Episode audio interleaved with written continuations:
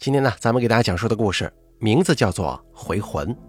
由于本故事版幅较长，咱们分成上下两集播出。先播讲上集。本故事作者玄烨由大开为您播讲。第一集，丧事终于是给忙完了，村里的人都回去了，为数不多的几个亲戚回去了，做菜的厨子收拾完锅碗瓢盆回去了。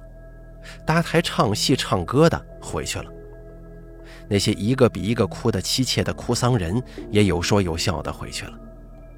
我坐在门槛上，呆呆地望着这满院子狼藉，撒了一院子的白纸，东倒西歪的花圈，满地乱扔的残羹剩菜，拆完戏台子后剩下的残沙破布，烧完纸钱跟纸渣子之后四处飘散的纸灰，那。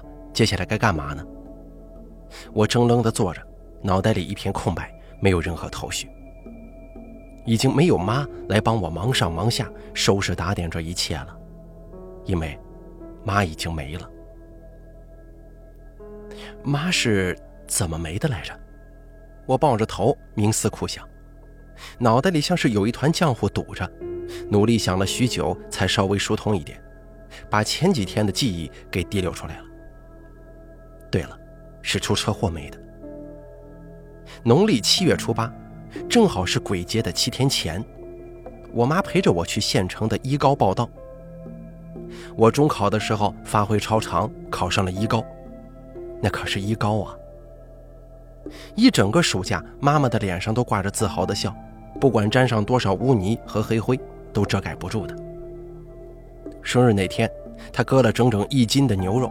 给我做了最喜欢的土豆炖肉，那滋味我现在都能回想起来。可是没想到，在坐车回去的路上就出车祸了。被对面的车撞上的一瞬间，我还记得妈妈试图抱住我，可是没能拽到。之后就是天旋地转，什么都看不清。我只记得醒过来的时候。看到的是卧在山谷里的车，跟满地横七竖八、缺胳膊少腿的人。我跟着穿消防服的大人懵懵懂懂的上了车，缩在车角被运往村镇。不久之后又被送到了自己村子。而回到家的时候，就发现丧事已经开始了，准是妈妈那边的亲戚在置办吧，敲锣打鼓、哭天抢地，好不热闹。可是我却感觉自己跟这场丧事似乎无关，有一种特别特别诡异的不合群感，那叫疏离感。不久前语文老师才刚给我们复习过这个词。没有人跟我说话，同龄人、长辈、叔伯、姨亲，个个仿佛都有意回避我。只有一个老的不行，像是只剩下了一层枯皮的老太婆。用他浑浊的眼睛隔着人群盯着我看了半宿。我坐在门槛上，沉默不语地看着，注视着眼前仿佛跟自己无关的人间悲欢。看累了倒头就睡，睡醒了就继续坐起来看，直到曲终人散。该干嘛呢？我站起身，活动了一下麻木的像是不属于自己的腿。先收拾一下垃圾吧。我走到地上的一幅花圈旁，盯着大大的“店”字，愣了几秒钟，正准备收拾呢，背后传来一声喊：“七儿！”我猛地转过头，看见一个人提着旅行包站在院门口，是我妈。月光当头照在她身上，把她的脸照得清清楚楚的，一丝阴影也没有。我慢慢的瞪圆眼睛，张大的嘴巴也忘记了合拢。借着满月的光，我把那张熟悉的脸一寸一寸地看了个遍，那确实是妈妈。她眉头间的皱，嘴角的纹，眼旁的痣，全都一模一样。我怎么可能会认错自己的母亲呢？妈，你你怎么？我颤声道，转头看向摆在屋里的那副大棺材，这是咋回事啊？妈妈提着旅行包跨进院门，抹了把额头上的汗，皱着眉头看着院子。这是给谁办丧事呢？多晦气啊！你家大姨不会以为我死了吧？妈，你你不是？我被救护车救走了，在县医院昏迷了几天，没打电话。你这瓜娃子呀，你不会也以为我死了吧？妈，我回想起这几天自己仿佛灵魂出窍、魂颠梦倒的状态，我不由得逐渐回过神来。对呀，自己根本没有仔细确认过妈妈的死讯，也从来没见过她的尸体，这根本只是一场大乌龙吗？那只是一口空棺材吗？她根本没死。我心头涌上无尽的狂喜，眼中却是泪水决堤，跑过去抱住妈。把头埋进无比熟悉的臂弯，放声哭嚎起来。妈。第二集，被温暖的臂弯包围着，我迅速且深沉的睡着了。再醒来的时候，已是公鸡报晓。看向东边的窗，有细微的晨光照进来，远处的天空已经泛起了鱼肚白。朝南的窗户上则映照着火光。我赶忙起身走过去一看，原来是妈妈在院子里烧东西。她把花圈、白布、挽联、供桌、没烧完的纸人、纸钱之类的东西全部堆在院心，一把火点着，全部付之一炬。熊熊烈焰燎得几乎有两人多高。妈妈站在火堆旁一动不动的站立，被火光照得敞亮的脸上呈现出一种怪异的呆滞感。妈。由于他站得离火太近，我忍不住喊出了声。妈听到我的喊声，慢慢转头看向我。他转头的动作像是抽走了门栓之后被风微微吹开的门，脸上的呆滞神情也完全没变。他就用那种陌生的呆滞的表情看过来，仿佛完全没有看到我，又或者说我只是个陌生人。过了好几秒钟。他才像是突然反应过来一样，脸上堆起熟悉的笑。啊，妻儿啊，你醒了，睡好了没有？妈，那些东西。啊，这些啊。他回头看了看背后的火堆，把手中的一撮纸钱扔了进去。尽是一些晦气的玩意儿，烧了好啊。我看向火堆的最中心，那里有一坨黑黢黢的东西，被两条已经被烧成火炭的供桌给压着。我仔细眯眼看了看，发现那是他昨晚回来的时候提着的旅行包。妈妈仿佛注意到了我的视线，主动解释地说：“那里面都是一些旧衣服、破毛毯之类的东西，烧了就烧了。”哦。那只旅行包非常耐火，烧了那么久也只是裂开了一个口子。我仔细看过去，我发现从那裂口里戳出来一截被烧得焦黑的木框，那似乎是相框的一个角。当我再要看的时候，妈妈又往火里扔了把纸，火烧得更旺了。烧到天完全亮起来的时候，她才灭掉火，用簸箕把灰烬、残渣之类的东西掺进一个麻袋。背着往后山菜园去了。我跟着过去，站在土坎下面往上瞄，发现他正在用锄头挖坑呢。他高举起锄头，重重落下，反射着冷光的扁刃深缠进土里，然后他用力往上一带，几颗翠绿的油菜混合着泥土被甩到了一旁。他一言不发地疯狂地挖着自己辛勤耕耘了半辈子的菜园。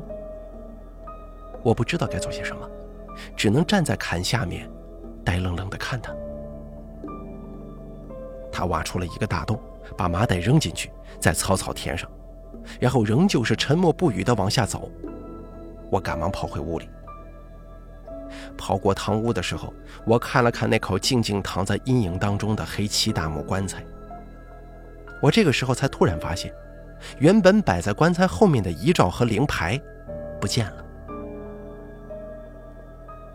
我躺在床上睡意全无。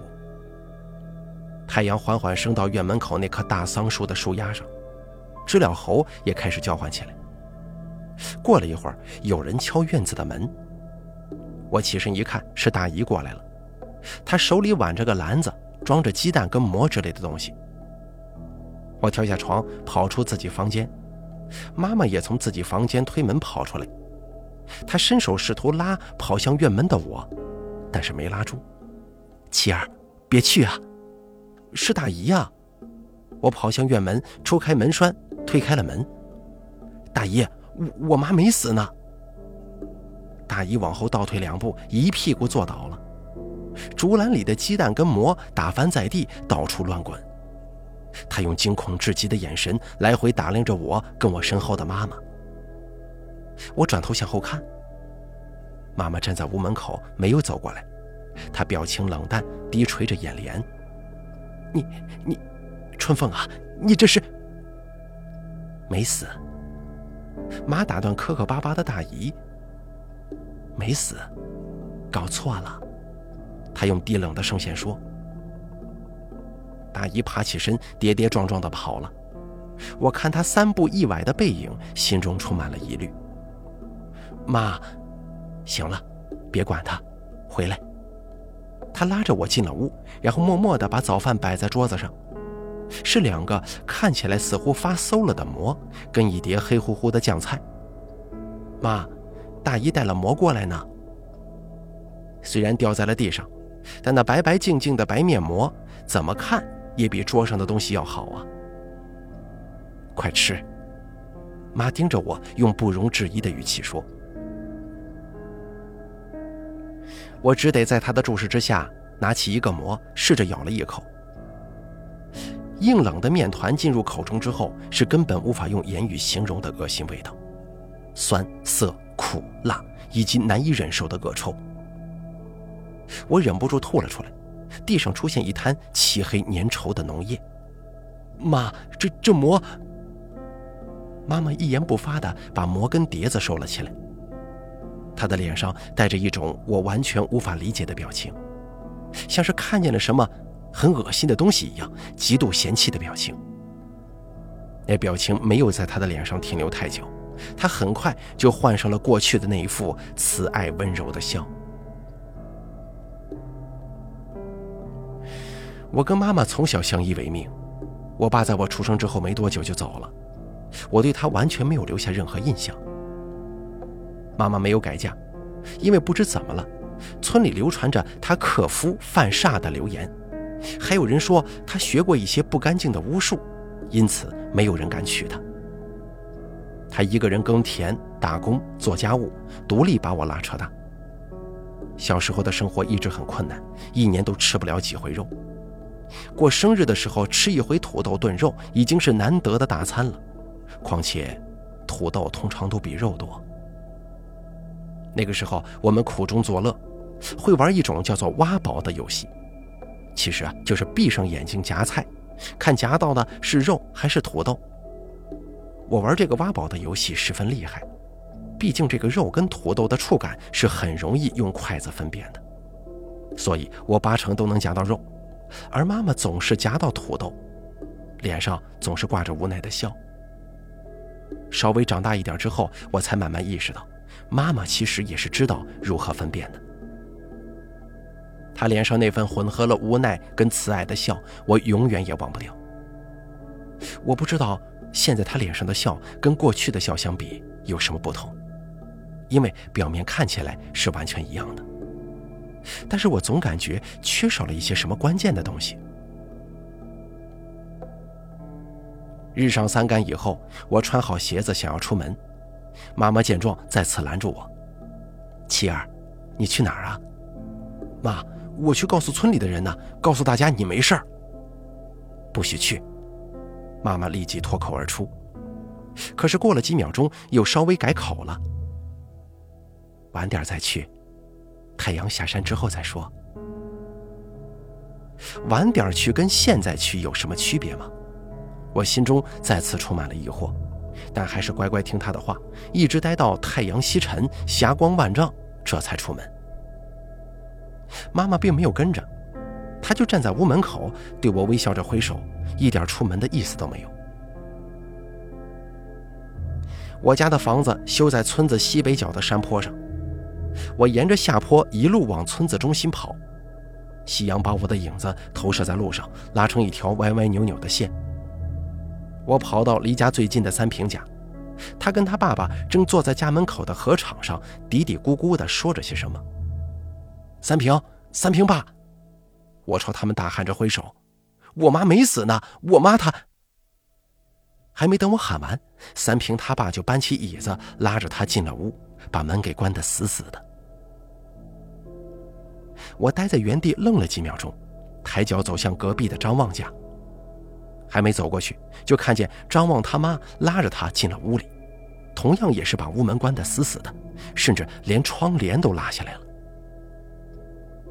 我放眼望向下方的高攀家、星儿家，还有路另一侧的赵红家，以及极远处堰塘边的四叔家，他们的门窗都紧锁着，仿佛在躲避什么最可怕的东西。我处在路中心，望着暮灰笼罩、一片死寂的村子。往常这个时候，明明是一天当中最热闹的时刻，做饭的、串门的、吵架的、唠嗑的、赶集回社、牵牛进棚的，一直会闹到八点档电视剧开播，才会逐渐安静下来。我怔怔地盯着脚下的影子，许久过后，我逐渐明白过来，是因为大姨，肯定是因为她对村子里的人说了些什么。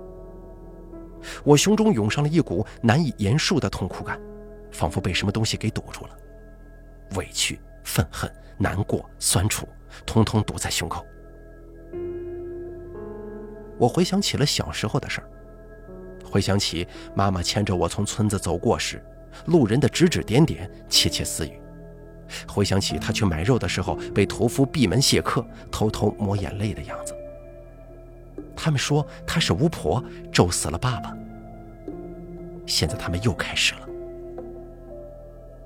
我转过身，埋头跑回家，妈妈就站在屋门口，披着初升的月光，微笑着迎接我。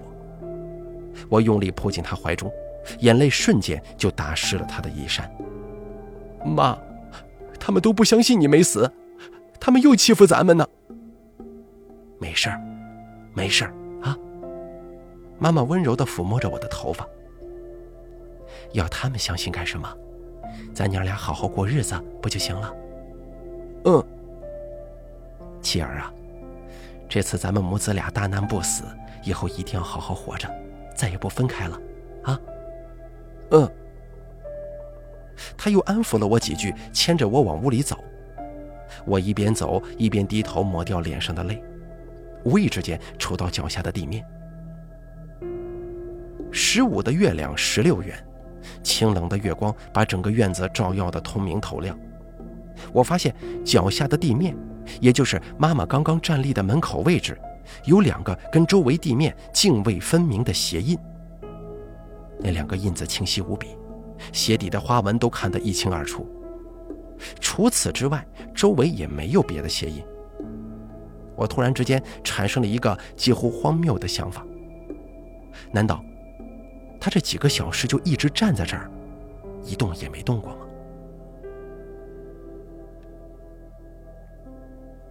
第三集，半夜我被尿憋醒，就爬起身去小解。茅房在屋子后面，我先走到堂屋，打开灯，然后推开后门，走向茅房。经过妈妈房间的时候，突然从紧闭的窗户里听到了细微的说话声，是妈的声音。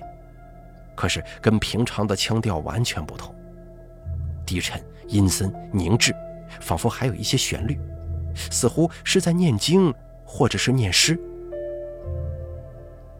漆黑的夜晚，我看不清楚屋里的景象，却感觉到那些念诵正像蛇一样慢慢的缠紧我，再通过耳朵逐渐钻进脑袋。我打了个寒颤，不知道是因为被尿憋的，还是因为那些阴冷的念诵。摸到茅厕，解决了尿急以后，我走回堂屋，关上灯，快步朝自己房间走。经过衣柜的时候，我猛地刹住脚步，慢慢转头，看向嵌在老衣柜上的那面穿衣镜。屋子里一片雅暗，只有从防盗铁门的镂空以及天窗上透进来的一点月光，借着这些微弱的光芒，我看到了镜子里的人。镜子里没有我。镜子里站着一个披头散发、身体清长、歪歪扭扭的黑色影子。他一刻不停的抽搐如难，微微扭颤的身体嘶嘶的喘气，仿佛很冷又像是很痛的样子。我转身跑回电灯开关处，打开灯，回头望过去，镜子里的人变成了我自己。我关上灯，镜子里再次出现那个歪扭的黑影。我打开灯，镜子里的人变回了自己。关上灯，黑影又再次出现。再打开灯，镜子里还是自己。一股莫名的恐惧缠紧了我。那是什么？他是谁？我回望堂屋，漆木棺材静静躺在角落，散发着若有若无的气息。我看向镜子里的自己，同样莫名的好奇感也慢慢的缠上了身。我好想，好想仔细看清楚他。可是我又害怕他会突然从镜子里扑出来。我扫了一眼堂屋，眼前一亮，走过去，操起靠在墙上的一根竹竿，那是用来打桑葚用的。抱着竹竿走到镜子前，把竿尖对准远处的电灯开关，吞了口口水，用力点下去，回头看向镜子。可镜中只有抱着竹竿呆立在黑暗当中的自己。我松了口气，正要用竹竿尖儿点开灯的，可一转头看见披头散发的黑影就站立在我的身后。他从我手中夺过竹竿，走过去打开灯。你在干嘛呢，妻儿？鬼叫什么？是妈妈，穿着花布睡衣，头发散开的妈妈。快去睡觉，明天早些起来，我给你做好吃的。我只好乖乖回房，躺到床上。可心中的疑惑却是没有减轻半分。如果镜子里的那个黑色影子是妈妈的话，为什么当时镜子里只照出了她，没照出我呢？为什么她在镜中的身影那么奇怪？为什么她要一边抽搐一边嘶嘶喘气呢？为什么我当时在屋子里没有看到她？她藏在哪儿了？阴影中，漆黑棺木在脑海当中慢慢浮现，越变越大。我卷紧被褥，缩紧身子。冷风从窗外呜呜地灌进房间，有节奏地挑动着布帘，似乎有女人压抑的哭嚎声裹夹在风中一起灌了进来，在房间里回荡。我做了一个可怕的梦，我梦见从窗户进来的不是哭声，而是一具腐烂的不成人形的尸体。他在房间里徘徊游荡，他爬上我的床，用千疮百孔、蛆虫肆虐的腐烂口腔喊着：“妻儿，妻儿！”我尖叫着醒了过来，看到的是妈妈表情僵硬的脸。她似乎是想表现出担忧，但是面部肌肉却被另一种更浓郁的情绪所阻隔。妻儿，这么热，你咋卷着被子睡呢？他捂着鼻子说：“大概呀，是被汗臭熏的，我出了一满身汗。我我我晚上冷。”我低声说，起身逃出房间，走到屋外洗脸刷牙。刷完牙，想照照看嘴角有没有沫的时候，才发现平常挂在屋外砖头缝隙里的小镜子不见了。我走回堂屋，发现衣柜上的穿衣镜也被卸掉了。不止如此。妈妈平常用的梳妆台上也没看见那面椭圆的梳妆镜，就连防盗铁门上的镜面玻璃也不见踪影。我转头看向妈妈，把镜子放在家里不吉利，所以我都扔了。她冷冷地说：“为什么不吉利呢？镜子不是辟邪的吗？”我满腹疑问却不敢问，因为她脸上的表情是如此的不容置疑。自从他平安归来之后，我发现他露出笑容的时间越来越少了。他脸上的表情似乎在逐渐的冷淡、僵硬，乃至呆滞。他拉着我走到厨房吃饭，盖着锅盖的大盆吸引了我，因为那个大盆平常都是用来盛大菜的，而此刻也正在飘散出浓郁的肉香味儿。妈妈揭开锅盖。是满满一锅土豆炖肉，而且肉比土豆要多得多。哇，妈，今天是什么节日吗？就当是咱们母子俩大难不死的庆祝日吧。”妈妈微笑着说。我拿出碗，先给他盛了一碗，然后给自己舀了满满一碗，大口大口的吃起来。不知道是因为妈的手艺好，还是因为昨天没怎么吃饭，亦或者是因为这肉实在是异香扑鼻，我狼吞虎咽，怎么吃也吃不饱。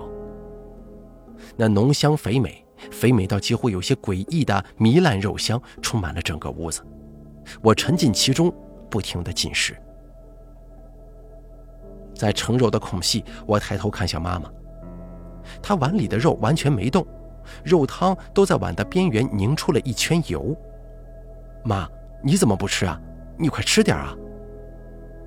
妈妈摇了摇头，露出过去经常出现的那种慈爱而又无奈的笑。妈不饿，你吃吧。我在她熟悉的微笑注视之下，吃完了整整一锅肉。打着饱嗝想要收拾的时候，被她拦下了。我来吧，你休息去。我只好捂着肚子走到院子，坐在椅子上消食。看了一会儿云彩之后，在屋角发现了妈的身影。我偏过头去看了看，妈妈背对着我，正狼吞虎咽地吃着手里的什么东西。嗨，说什么不饿呀？看起来还是饿的嘛。我心想。他难道是在吃我剩下的残羹剩饭吗？